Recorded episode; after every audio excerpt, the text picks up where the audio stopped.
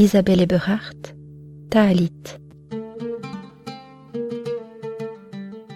Elle se souvenait, comme d'un rêve très beau, de jours plus gais sur des coteaux riants que dorait le soleil, au pied des montagnes puissantes que des gorges profondes déchiraient, ouvrant sur la tiédeur bleue de l'horizon.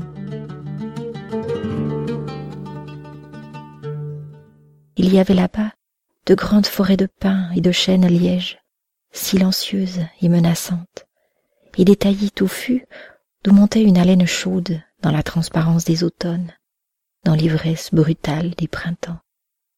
Il y avait des myrtes verts et des lauriers roses étoilés au bord des oueds paisibles, à travers les jardins de figuiers et les oliveraies grises. Les fougères diaphanes jetaient leurs brumes légères sur les coulées de sang des roches éventrées, près des cascades de perles, et les torrents roulaient, joyeux au soleil, ou hurlaient dans les froids des nuits d'hiver. Petite bergère libre et rieuse, elle avait joué là, dans le bain continuel de la bonne lumière vivifiante, les membres robustes, presque nus au soleil. Puis elle songeait avec un frisson retrouvé aux épousailles magnifiques, quand on l'avait donné à Reski ou Saïd, le beau chasseur qu'elle aimait. Et il lui semblait, dans le recul du souvenir, que ces jours révolus avaient tous été sans trouble et sans tristesse, que tout s'enivrait alors de son ivresse. Puis les heures noires étaient venues. Brusquement, tout avait été brisé, rasé, dissipé, comme le vent disperse un tourbillon courant sur la route ensoleillée. Une nuit, des voleurs de chevaux avaient tué Reski d'un coup de fusil. Ça avait été le deuil affreux de toute sa chair arrachée, la folie des vêtements déchirés, des joues griffées, sanglantes sous les cheveux épars. Elle avait hurlé comme les femelles sauvages de la montagne sous la morsure du plomb. Après, son père s'était éteint durant un hiver glacé, de misère et d'épouvante, comme la tempête amoncelait les lourdeurs de la neige dans le gourbi chancelant. Quelques mois après, Zouina, la mère de Taalit, épousait un marchand qui les emmenait toutes deux à Alger. Et maintenant, Taalit était captive là, dans cette cour mauresque fermée comme une prison de hautes murailles peintes en bleu pâle, entourée de colonnades de cloîtres, au milieu de toute l'oppression inquiétante du vieil Alger turc et maure, tout d'obscurité et de méfiance farouche. Elle étouffait là, dans cette ombre délétère, parmi des femmes qui parlaient une autre langue et qui l'appelaient dédaigneusement la kakile. Là, une nouvelle torture avait commencé. Son beau-père voulait la remarier, la donner à un associé vieux et laid. La chair d'amoureuse de Taalit se révolta contre l'union sénile, et elle refusa, farouche. J'aime Reski, répondit-elle à sa mère quand elle lui parlait de sa jeunesse et de sa beauté pour la décider. Et c'était vrai. Elle aimait l'époux amant mort, celui dont sa chair gardait le souvenir douloureusement doux. Mais devant l'insistance énervante de sa mère et la brutalité de son beau-père qui la battait cruellement, Taalit sentit l'inutilité de la lutte sans issue. Et puis, n'aimait-elle pas la mort? Ne lui était-elle pas fidèle? Ne se sentait-elle pas seule et incapable d'un nouvel amour? Son visage brun, aux longs yeux de caresses tristes, au front tatoué et à la bouche tendre, se raidit, se tira en une maigreur maladive. Une flamme étrange s'alluma dans son regard assombri. Un jour, elle dit à son beau-père puisque c'est écrit, j'obéirai.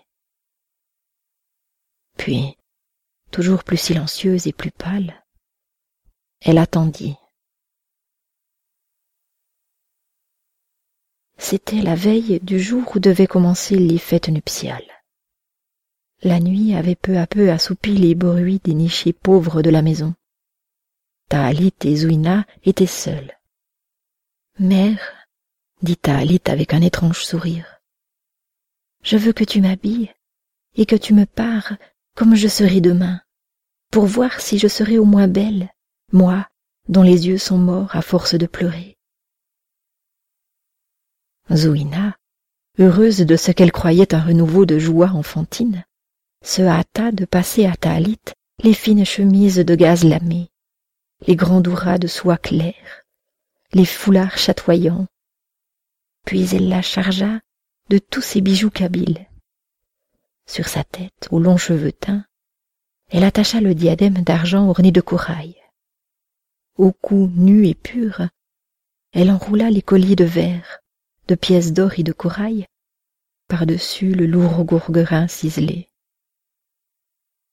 Elle serra la taille souple dans la large ceinture d'argent et chargea les poignets ronds de bracelets, les chevilles frêles de calcales chantants.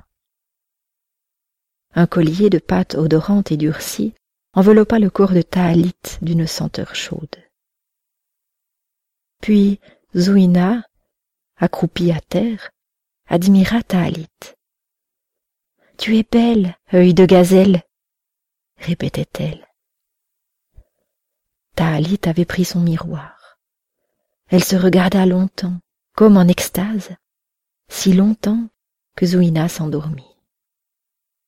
Alors, retirant ses calcales sonores, Taalit sortit dans la cour toute blanche dans la lueur oblique de la lune, glissant sur le dallage, laissant les colonnades dans l'ombre bleue. Comme en rêve, Taalit murmura Il doit être tard. Enfiévrée, tremblante, elle appuya son front brûlant contre le marbre froid d'une colonne. Une insupportable douleur serrait sa gorge, un sanglot muet qui la secouait toute, sans une larme. Les ornements de corail de son diadème eurent un faible cliquetis contre la pierre.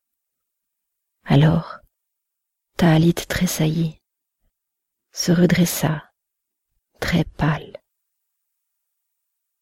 Dans un coin, le vieux puits mort sommeillait, abîme étroit et sans fond. Elle se pencha un instant sur le mystère noir du trou, puis elle monta sur la margelle usée. Un instant, elle apparut ainsi, toute droite dans la gloire lunaire, comme une idole argentée.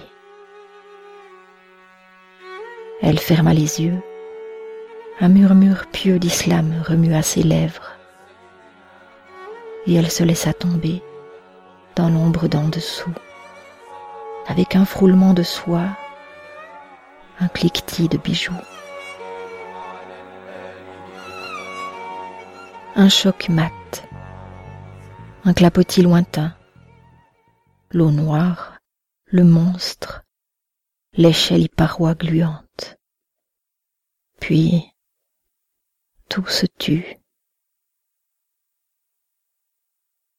Talit, paré en épousée, avait disparu tous l'accusèrent de s'être enfui pour aller se prostituer dans les bouges de la Casbah. Mais Zouina, garde, vieillie, devina la vérité et supplia qu'on la descendît dans le puits au bout d'une corde. Devant cette incessante prière qui semblait de la folie, l'autorité fit murer le puits. Alors, Zouina s'arracha les ongles et la chair des mains contre les pierres, hurlant pendant des jours le nom chéri. Talit, Talit, Talit, Talit, Talit. On chercha en dehors, en vain. Alors, on rouvrit le gouffre. Un homme descendit, trouva Talit qui flottait.